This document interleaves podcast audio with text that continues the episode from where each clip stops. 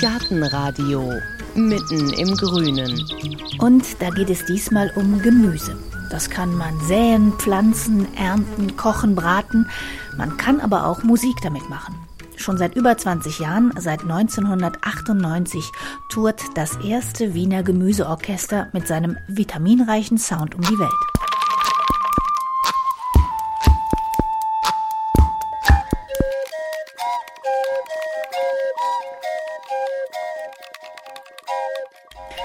So klingen Gurke, Lauch und Co. bei Konzerten des Gemüseorchesters in Wien, in Köln oder in Hongkong, wenn man sie zum Gurkophon, zur Rettichflöte oder zur Lauchgeige umfunktioniert.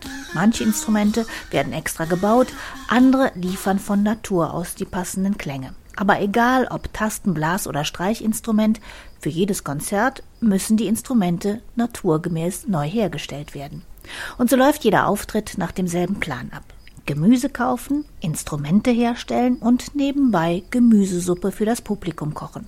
All das gehört zur Kunstperformance, um die es den Gemüsikern geht. Gemüsiker, so nennen sie sich selber. Wer diese Musiker sind, was für erstaunliche Klänge sie erzeugen und welche musikalischen Talente sogar in Petersilie schlummern, erzählen uns Susanna Gartmeier und Matthias Meinharter vom ersten Wiener Gemüseorchester.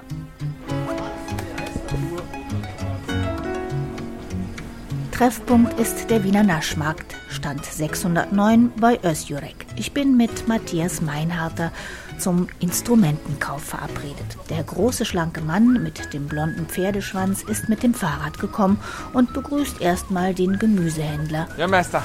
Guten Tag, hallo. Und dann widmet er sich ganz den Salaten, den Peperoni, Möhren und Auberginen, die dicht an dicht in ihren Kisten warten, hebt hoch, begutachtet, riecht, tastet. Unser Gemüsehändler, der kennt uns schon, deswegen ist er gar nicht so verwundert, wenn wir da in seinen Gemüsekisten wühlen. Wir kaufen immer hier. Manchmal, wenn wir eine richtig große Probe haben oder ein Konzert, dann beliefert er uns auch. Dann kommt er sogar mit, mit einem LKW. Und seit 20 Jahren kauft ihr hier schon ein? Ja, ja, also länger sogar schon jetzt. 22 Jahre. Hat sich natürlich sehr viel verändert, weil vor 22 Jahren war der Naschmarkt hier hauptsächlich ein Gemüse- und äh, Essensverkaufsmarkt. Und mittlerweile ist es, wir sagen, ein Bobo-Markt, also wo man eigentlich nur noch so, also viele Restaurants gibt und so. Jetzt erstmal ran ans Gemüse. Nehmen wir mal wieder eine Aubergine. Du hast jetzt einfach so gegriffen, egal welche Aubergine? Nein, nein, nein. Bei uns funktioniert das so, wir brauchen ja für die Musikinstrumente recht große Instrumente normalerweise. Und in dem Fall habe ich zum Beispiel gesehen, die ist schon relativ alt, also die hat schon ein Loch und bei der hier, die Aubergine ist sehr fest und groß und das sieht man an der Hautspannung hauptsächlich und an dem, wie sie glänzt. Mittlerweile kann ich bei den Auberginen schon per Auge sehen, ob sie eine gut klingende ist oder nicht. In dem Fall ist es eine sehr gute. Und sie sollten möglichst hart sein, weil diese Aubergine hat ja einen, innen eine, eine, Struktur, eine schaumige Struktur eigentlich. Und dieser Schaum, der macht einen ganz bassigen Sound. Und das ist ganz einzigartig im Gemüserepertoire. Matthias reicht dem Gemüsehändler die Auberginen in den Stand und greift nach einer roten Paprika. Da geht es eigentlich nur hauptsächlich um die Form und die Größe. Weil das ist ein Schaltrichter von einem Gurkophon. Dann brauchen wir große, mittelgroße, kleine Lauchstangen und das ist das Material für Lauchgeigen. Sollten auch ziemlich frisch sein. Also das ist ganz wichtig, weil wir nehmen die Häutchen davon. Dann nehmen wir einen Bund Jungzwiebel. Das Grüne muss jetzt ganz steif sein, weil das ist wie ein Mundstück. Und dann brauchen wir natürlich eine Gurke. Die Gurke ist fürs Gurkophon. Die muss hauptsächlich fest sein, gerade und so lang wie möglich. Auch die lange gerade Gurke, die rote Paprika, die Jungzwiebeln reicht er dem Gemüsehändler. Ein paar Lauchstangen kommen dazu, eine Sellerieknolle, ein Rettich, eine Handvoll Zucchini, zehn Möhren, ein Bund Petersilie. Die Auswahl der Instrumente bzw. der Instrumentenbestandteile geht schnell. Klar, hier hat er Heimvorteil. Wenn wir im Ausland spielen oder irgendwo sind, wo, also auch in anderen Kontinenten, wo es natürlich eine andere Esskultur gibt, in England ist es schon sehr drastisch, aber in Frankreich natürlich auch, dann findet man natürlich am Markt auch unterschiedliches Gemüse.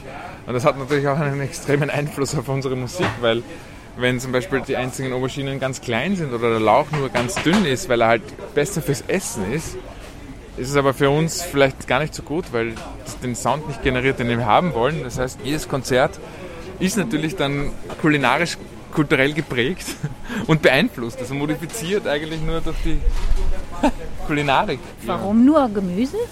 Das hat mit dem Ursprung des Gemüseorchesters zu tun. Ursprünglich war das Gemüseorchester, also die Musik, das ganze Konzept darauf aufgebaut, dass es in einem Kochprozess als Zwischenstadium Musik gibt. Also man fängt an zu kochen, man macht dann das Konzert und zum Schluss gibt es die Suppe. Und was in die Suppe reinkommt, ist halt das Gemüse, das Gemüsesuppe. Wir haben uns gedacht, also je stärker die Einschränkung ist, man könnte mit vielen Pflanzen Musik machen, aber je stärker die Einschränkung ist, also umso größer ist die Herausforderung, wirklich Musik zu machen umso interessanter ist das Projekt. Ich gehe nochmal eine Runde, schaue, ob ich nicht irgendwas vergessen habe. Das ist jetzt schwierig. Nee, nichts vergessen. Wir packen die Gemüsekiste auf den Gepäckträger von Matthias Fahrrad und schieben es ein paar Straßen weiter zu dem Proberaum des Orchesters. Durch die Haustür gelangt man direkt in einen ziemlich hellen, ziemlich leeren Raum mit weißen Wänden. Susanna Gartmeier wartet schon auf uns. Fein säuberlich hat sie auf einem Tisch ausgebreitet, was für den Instrumentenbau so notwendig ist. Wir haben unsere eigenen Werkzeuge, die wir auch mitnehmen auf Konzertreise. Da haben wir so unsere Kistchen, wo die Bohreinsätze drinnen sind in lauter verschiedenen Größen und Stärken und Formen. Lang und kurz und dick und dünn und unsere speziellen Messer. Wir wissen schon, welche Messer am besten funktionieren, welche die schärfsten Kanten machen. Und Bohrmaschinen, Akkubohrer. Natürlich auch mit den Akkus, die müssen dann immer aufgeladen werden. Muss man immer schauen, dass man das nicht vergisst, sonst ist es blöd weil wir für alle Mitglieder im Orchester, das sind ja viele Leute, bis zu zehn sind dann miteinander unterwegs, einen Bohrer brauchen dann. So, du hast jetzt mal den Rettich genommen, der wird jetzt erstmal oben abgeschnitten. Das ist wie so ein kleiner Spaten mit einer Spitze vorne drauf, so sieht das aus. Das sind Holzfräser. Die fürs Holz sind die besseren, weil die die spitzeren. Die beiden sind unkompliziert, es wird gleich geduzt. Während Susanna den Rettich anbohrt, frage ich schon mal, warum sich die Gemüsiker bei den Konzerten auf der Bühne immer in sehr ernst wirkendem Schwarz kleiden. Wir mussten jetzt entscheiden, ob wir weiß als Bühnengewand nehmen oder schwarz. Weil für uns war halt wichtig, dass das Gemüse sich möglichst gut abhebt. Also im Vordergrund sollten eigentlich die Gemüseinstrumente sein und nicht wir. Und dann ist die Entscheidung einfach auf schwarz gefallen. Weil weiß hätte dann so einen medizinischen Charakter. Und, ja, es kommt vielleicht dazu, schwarz strahlt was Seriöses aus. Aber das mit dem Seriösen, also wir haben, früher war das, das Orchester, es hat sich ja künstlerisch sehr viel weiterentwickelt über die lange Zeit, die es das schon gibt. Ja. Und früher war das eigentlich mehr so eine Art Satireprojekt in Ja, seinen. Anfängen. Und das hat sich dann auch in der Bühnenkleidung geäußert. Da gab es dann so Krawatten und so auf, auf eben ernsthaft lustig, äh, ein bisschen satirisch, genau, und mit Dirigieren und Ja. aber das war eher noch so anarchistischer. Und heute? Äh, heute ist es tatsächlich ernst gemeint, obwohl es natürlich lustig ist, weil es soll ja auch Spaß in der Musik sein, aber wir, wir machen kein Kabarett. Und das ist auch das große Missverständnis, das es oft gibt, dass die Leute glauben, dass das jetzt nur so ein Spaßprojekt ist und dann vermittelt sich das aber sehr schnell, dass wir das vollkommen ernst meinen. Und dass wir die Musik wirklich so meinen als ernsthafte Musik. Und so klang das ganz am Anfang, als es noch satirischer gemeint war, ein Stück von der ersten CD aus dem Jahr 1999, der Radetzky-Marsch von Johann Strauss, adaptiert für Rokophon, Lauch, Kürbispauke, Paprikatröte, Bohnenzimbal, Melanzani-Drums und Karottenlotusflöte.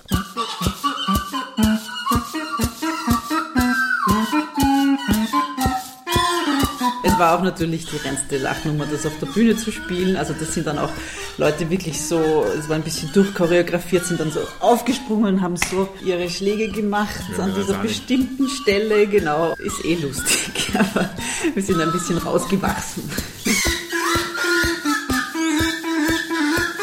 Hauptargument, warum wir keinerlei Musik spielen von anderen Komponisten ist, weil im Endeffekt alles, was wir für Gemüse spielen, wird zur Komödie des Stücks, zur Satire des Stücks. Und es ist jetzt nicht unsere Aufgabe, Satire von anderen Stücken zu machen, sondern ich glaube, es ist unsere Aufgabe, ein eigenes Klanguniversum zu produzieren.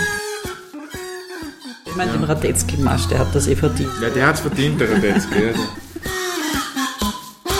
Vom Radetzky-Marsch wieder zum Rettich. Nachdem Susanna ein langes Loch in den Rettich gebohrt hat, kippt sie Wasser hinterher. Aus einem Rettich ist ein Instrument geworden, der Wasserradi.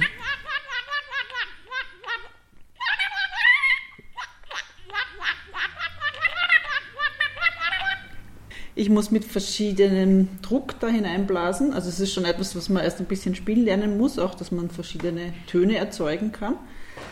Aber es ist natürlich eben das Wasser und wie die Löcher aufeinandertreffen und das Material miteinander macht den Sound eigentlich. Und dann muss man halt wissen, wie man spielt und was man herausholen will. Also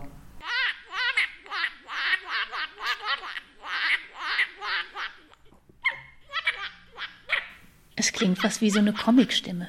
Ne?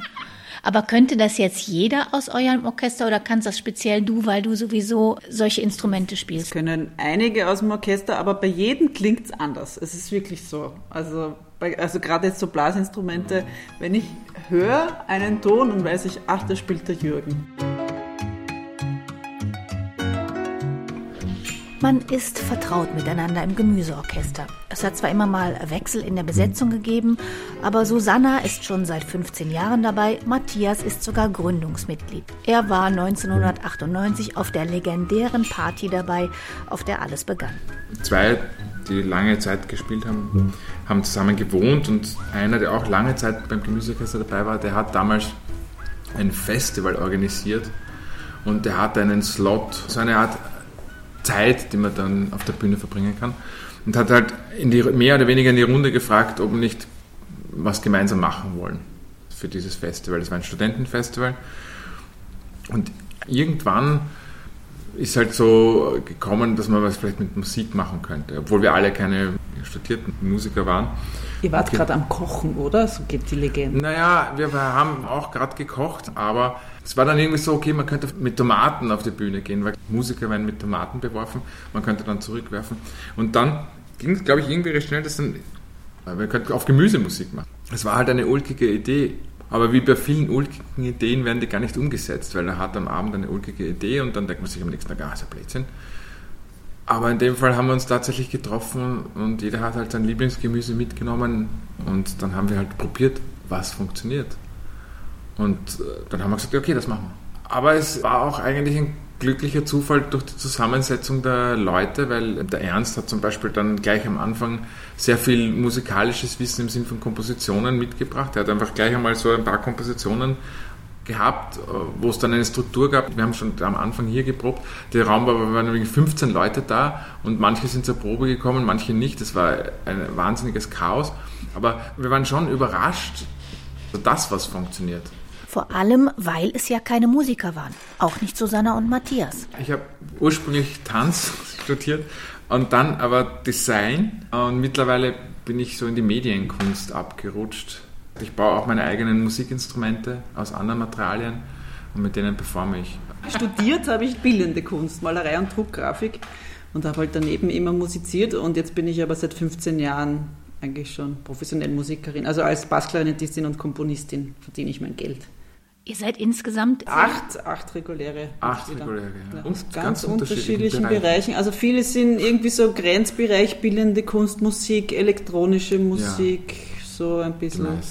Medienkunst. Gartenbauer oder so ist keiner dabei. Nein. Bei Gemüse würde hatten, man ja vermuten. Wir hatten einen, der hat Malerei studiert, das war, der hat leider bei uns aufgehört. Äh, der hat Malerei studiert, ist aber jetzt Gartenbauer. Also andersrum. Andersrum, ja, also auch vom Gemüseorchester immer mehr. Dann hat vielleicht dann sein Herz für Gemüse ja, ja, und absolut, Natur entdeckt. Ja, absolut. Ja. Lustigerweise haben alle von uns was anderes studiert und übers Gemüseorchester machen sie jetzt was anderes. Also einer Architektur, der macht aber keine Architektur mehr. Der, der, macht ist, der, der ist Elektronikmusiker, Elektronikmusiker Produzent. Und Produzent, ja. ja. Einer irgendwie Philosophie und der macht schreibt Bücher. Der schreibt Bücher. Der nächste hat Informatik studiert, aber macht eigentlich nur Medienkunst und Literatur auch. Mhm. Und dann will ich eigentlich auch noch kurz über die Struktur sprechen. Das ist etwas, was mich genau. in meinem Leben und in meinem künstlerischen Arbeiten sehr beeinflusst hat und tut nach wie vor, wie wir organisiert sind. Also wir sind eben basisdemokratisch und entscheiden alles gemeinsam, diskutieren alles gemeinsam. Das kann manchmal sehr viel Zeit kosten und furchtbar nerven, aber ich finde das auch etwas total Wertvolles und es gehört auch zum Kunstwerk dazu. Das ist nämlich etwas, was sich tatsächlich auf der Bühne auch vermittelt. Dass wir alle ein Teil sind von etwas Großem. Also schon allein wie die Musik funktioniert, jeder spielt ein Instrument, das extrem limitiert ist und gemeinsam macht es dann halt hoffentlich einen komplexen Sound. Mhm. Und also die, eben Teil von so wirklich etwas zu sein, an dem wir alle gemeinsam arbeiten, das ist, das ist was total Schönes. Das erklärt auch, warum die Musik so unterschiedlich klingt. Mal eher nach Pop, mal nach Rock, mal experimentell und mal kommen elektronische Sounds dazu. Unterschiedliche Persönlichkeiten, die wir sind, haben unterschiedliche Musikgeschmäcker. Und jeder von uns bringt einfach das ein, was ihr oder ihm gefällt. Und sagt, kann man nicht eine Nummer machen, die ein bisschen so an Lounge-Musik erinnert, weil das macht mir Spaß. Und dann bringt man ein Konzept, Idee, also eine Komposition und dann probiert man es aus und dann wachsen die Stücke auch so. Wir sagen immer, das geht dann durch die Gemüsemaschine. Und so passieren viele unserer Kompositionen. Eigentlich nur aus der Idee, ah, ich würde gerne mal ein Stück machen, das so ist oder so klingt. Und deswegen, glaube ich, sind unsere Programme, aber auch unsere Stücke sehr heterogen. Also da gibt es eben diese Lounge-Musikartigen, aber auch sehr zeitgenössisch anmutende Stücke oder, Für Techno, oder Techno auch. auch. Und also elektronische ja. Musik zitieren. Da haben wir sogar ein ganzes Album über elektronische Musik.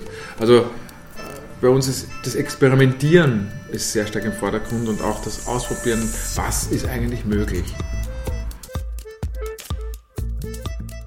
Transplants haben wir da gerade gehört, ein ganz neues Stück, eher Lounge-Musik. Und um nochmal einen Eindruck von der Vielfalt der Klänge zu bekommen, hier nochmal ein Stück von der ersten CD aus dem Jahr 1999. Ambiente Verde heißt es und es ist ein Stück für Kopfsalat, Zwiebelschale, Paprikarassel, Gurke Rubhab, Karottenblockflöte, Petersilien, Jungzwiebeln und Gurkenficke, was immer das auch sein mag eine von den wenigen Nummern, die von der ersten CD sich ziemlich lang gehalten hat, weil es eben auch wirklich Spaß macht, das zu spielen und das Publikum auch gut darauf reagiert hat. So. Auf jeden Fall ist Lauch dabei, also Blaselauch. Das Konzept von dem Stück ist ja genau das, soll ein Urwald-Ambiente sein. Es gibt de facto keine Partitur, es ist ein improvisiertes Stück. Es gibt eine Partitur, aber das ist irgendwie so eine Zeichnung. Ja, eine Zeichnung so eine von mir. Es funktioniert ganz einfach so, dass wir uns alle als ganzes Ensemble vorstellen, wir wären jetzt im Urwald und wir wären jetzt jeweils ein oder zwei oder mehrere Tiere und würden da im Urwald Geräusche machen. Das ist die Partitur. In Wirklichkeit ist es nur eine Vorstellungswelt, die sich natürlich über die Zeit angeglichen hat, aber wir fangen an und der Urwald erwacht, gibt es halt eine Hauptverkehrszeit, sage ich mal, und dann geht er wieder schlafen. Das ist das Stück. Und man ist im Urwald und was hört man da oder was, da, welches Tier wäre man und nicht mehr. Das ist diese eine Idee und, und ich glaube, wenn man das als das erkennt, dann ist das Stück gut gelungen. Wie wird denn dann aus diesen einzelnen Sounds Musik? Improvisiert ihr oder habt ihr wirklich Kompositionen? Ich habe dir hier ein paar Partituren rausgelegt. Du kannst dir anschauen, damit es sich besser erklärt. Wir improvisieren nur in, also quasi da, wo es vorgesehen ist oder wenn die Instrumente auf der Bühne kaputt gehen. Aber eigentlich ist alles sehr klar durchstrukturiert und es gibt verschiedene Arten, das aufzuschreiben. Okay, also ich habe jetzt hier mal Partituren in der Hand, ein paar Blätter. Das ist jetzt nicht, wie man das kennt, dass das ein Notenblatt ist mit diesen äh, Violinschlüssel und dann stehen dann irgendwelche äh, Noten, sondern das ist schon eine grafische Angelegenheit mit, was sieht man denn da, wenn man sich damit auskennt? Also das Stück, das habe zufällig ich aufgeschrieben, das besteht aus verschiedenen Blöcken. Es gibt eine Legende, also eine Erklärung, wo alle Instrumente aufgelistet sind. Das sind hier 15 verschiedene Instrumente, wobei einige mehrfach besetzt sind. Also zum Beispiel ein Instrument müssen dann alle Orchestermitglieder an einer bestimmten Stelle spielen. Also hier ist die Erklärung, die muss man quasi zuerst verstehen, bevor man dann die Blöcke sehen kann, weil dort sind dann nur noch die Nummern, die eben auf die Instrumente verweisen. Da ist es so, dass immer die Takte angegeben sind. Also in jedem Teil ist ganz klar die rhythmische Struktur und wann man spielt, wann man einsetzt, wann man aussetzt. Dann gibt es auch so Spielanweisungen, wie zu spielen ist und Dynamikangaben, also laut, leise. Genau, dann gibt es noch Solo-Teile hier, wo halt einzelne Leute quasi mit einem bestimmten Instrument Freiheiten haben.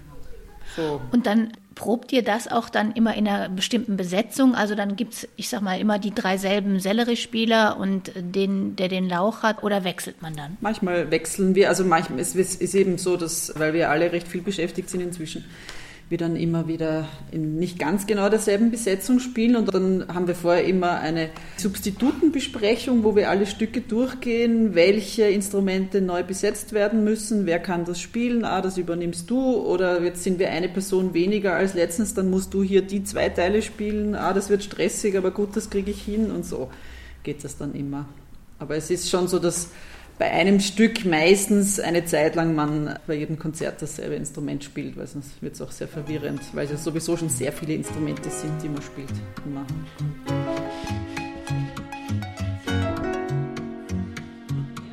Ungefähr 150 Instrumente sollen mittlerweile im Repertoire sein. Blasinstrumente, Tasteninstrumente, Streicher, Percussion. Einige kann man so nutzen, wie sie gewachsen sind, andere muss man herstellen.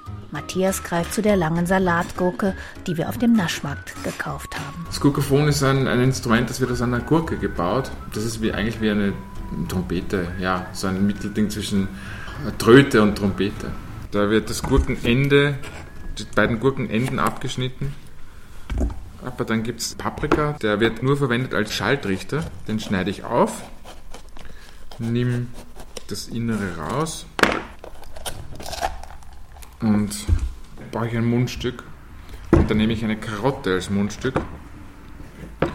Eine recht dicke Karotte.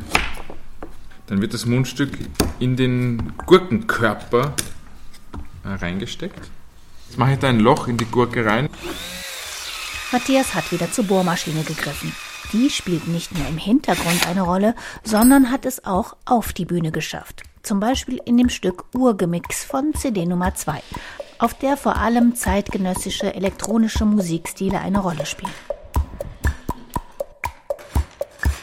In dem Fall ist nicht nur der Sound von der Bohrmaschine verwendet wird, sondern ich baue live auf der Bühne ein Instrument.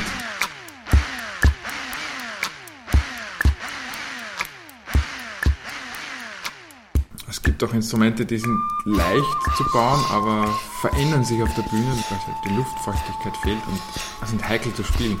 Aber dieser Entwicklungsprozess selber ist eigentlich ein sehr lustvoller. Also wenn wir proben, ist das eigentlich immer sehr lustig, wenn jemand dann plötzlich ein neues Instrument hat und sagt, schau, hör's mal, du, hör's mal, du, hör. Ah ja, das klingt ja immer komisch, ja, oder so.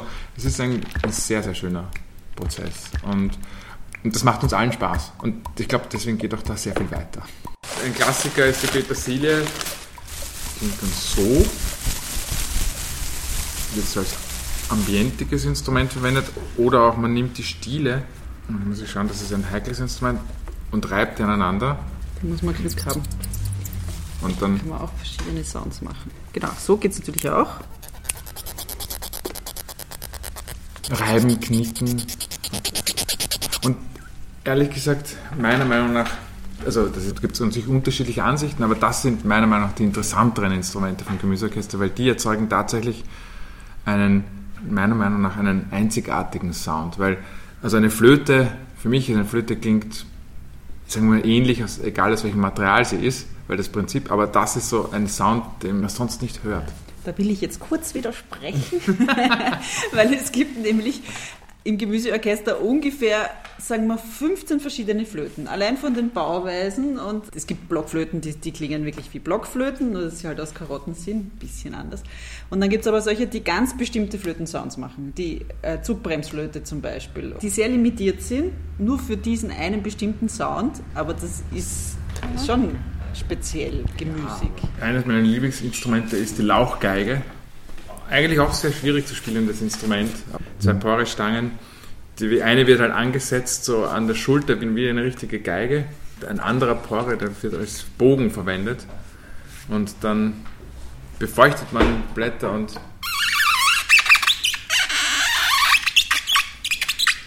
Naja, und durch die Handhaltung äh, kann man die Spannung verändern. Es ist wirklich dasselbe Prinzip eigentlich wie bei Saiten.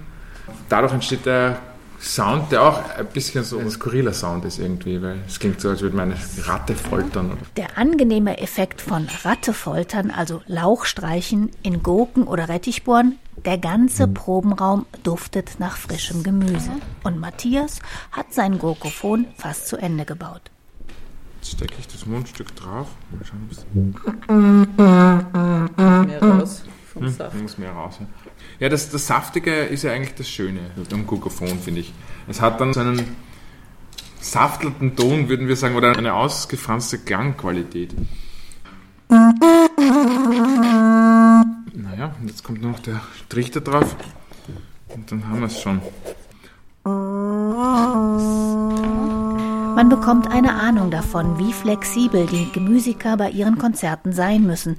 Denn wenn sich heimische Gurken schon so voneinander unterscheiden, wie kommt man dann auf Auslandstour mit exotischen Gemüsesorten klar, die man vorher noch nie gesehen hat? Naja, also es ist oft so, dass wir, wenn wir zum Beispiel eine sehr stressige Anreise haben oder eine Tournee haben, wo man de facto sich eigentlich nicht ausgeht, dass wir auf den Markt gehen, dann haben wir eine Liste mit Fotos und genauen Angaben, wie groß zum Beispiel die Karotten sein müssen und die besorgt dann der Veranstalter. Wir kontrollieren die Liste dann und meistens passt irgendwas nicht oder es gibt ja auch äh, in der Bezeichnung Unterschiede, also was dann zum Beispiel eine Sellerieknolle ist oder eine Sellerie ist.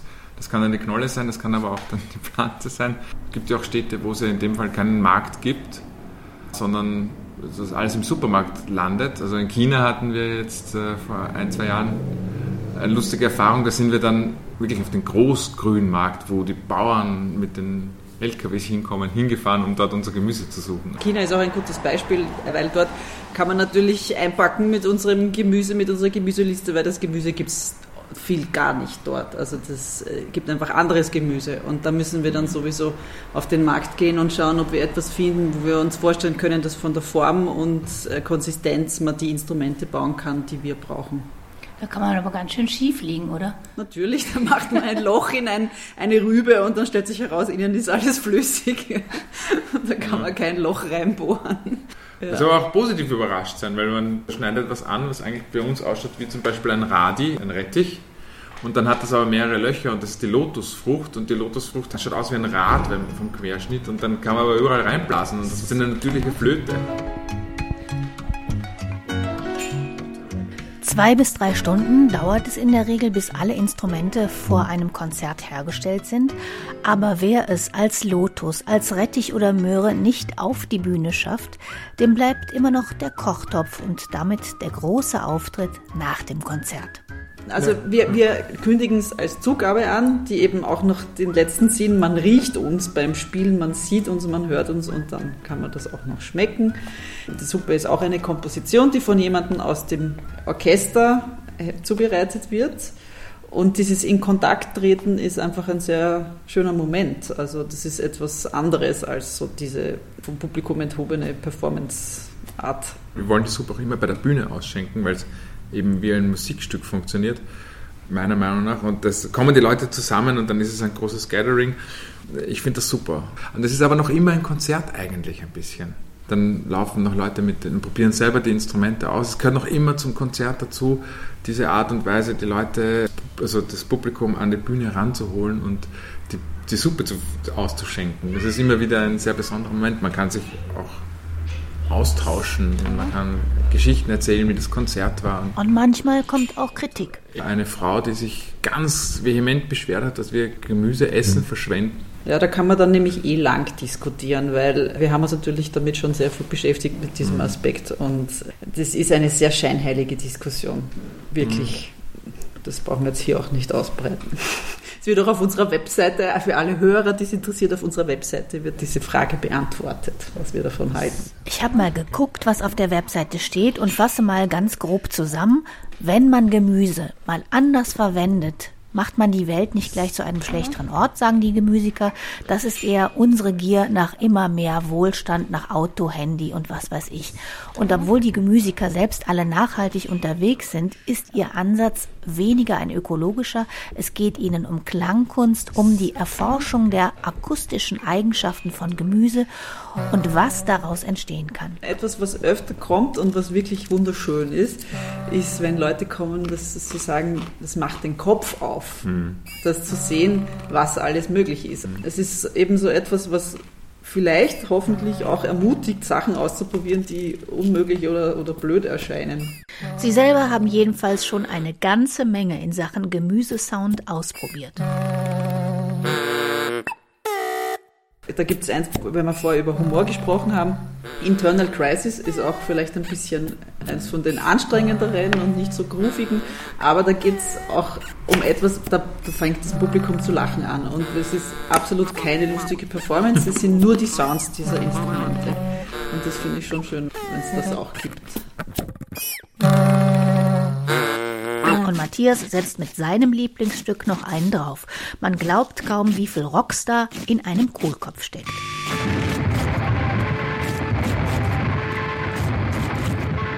Dadurch, dass ich ja eigentlich von der Performance komme, finde ich die performativen Stücke sehr interessant. Ich mag sie auch selber sehr gerne zu spielen. Da gibt es eben Krautrock zum Beispiel. Das nimmt eine Thematik, also diese Rockmusik. Da sind auch nur vier Leute, dann nicht alle acht oder alle zehn. Die vier Leute performen dann ein Rockstück eben auf diesem Kraut. Also mir gefällt das Konzept, mir gefällt auch die, die Performance gut. Wenn man auf einen Markt geht, man kriegt diese Art von Blick auch nicht mehr raus, so was man da draus machen könnte. Oder und natürlich auch, das passiert ganz oft, dieses Umgedrehte du hörst irgendwas und denkst dir, das klingt wie Gemüse, weil, weil man das einfach schon so drinnen hat, mhm. diese Gemüsesounds. Das Gemüseorchester hat die Fähigkeit, also was für mich total erstaunlich ist, wir fahren an, wirklich an Orte, wo ich als eigener Künstler nie hinkommen würde. Das in Köln Philharmonie zum Beispiel, dass wir dort spielen, das könnte ich jetzt als Solo-Künstler, würde ich wahrscheinlich nicht schaffen. Ja? Also mit der Musik, die ich mache oder mit dem Zeug, das ich mache. Aber das Gemüseorchester schafft das und dadurch heben wir uns gegenseitig auch ein bisschen hoch. Also wir unterstützen uns wie die Pflanzen auch gegenseitig beim Wachsen und das Gemüseorchester ist das Beet, das den Nährboden dafür schafft. Und wenn Sie mal sehen, hören, riechen und schmecken möchten, wie das ganz praktisch aussieht, wenn sich die Gemüsiker wie die Pflanzen beim Wachsen unterstützen, dann geht das hoffentlich am 15. Mai. Da sind Susanna Gartmeier und Matthias Meinharter vom ersten Wiener Gemüseorchester zusammen mit dem ganzen Orchester in der Kölner Philharmonie eingeladen zur Gala des Sommerblut-Festivals. Die Veranstaltung findet auf jeden Fall statt. Falls es dann immer noch kein Publikum im Saal geben darf, wird gestreamt. Immerhin wo es Videos, Informationen, CDs vom ersten Wiener Gemüseorchester gibt, wo sie in Zukunft auftreten werden, steht wie immer auch alles auf der Seite auf gartenradio.fm. Ich sage Dankeschön fürs Zuhören. Mein Name ist Heike Sikoni. Machen Sie es gut.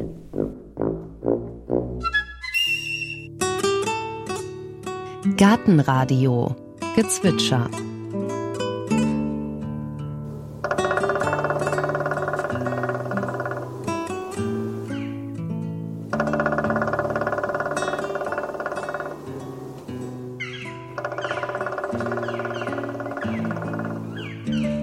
Das war der Schwarzspecht.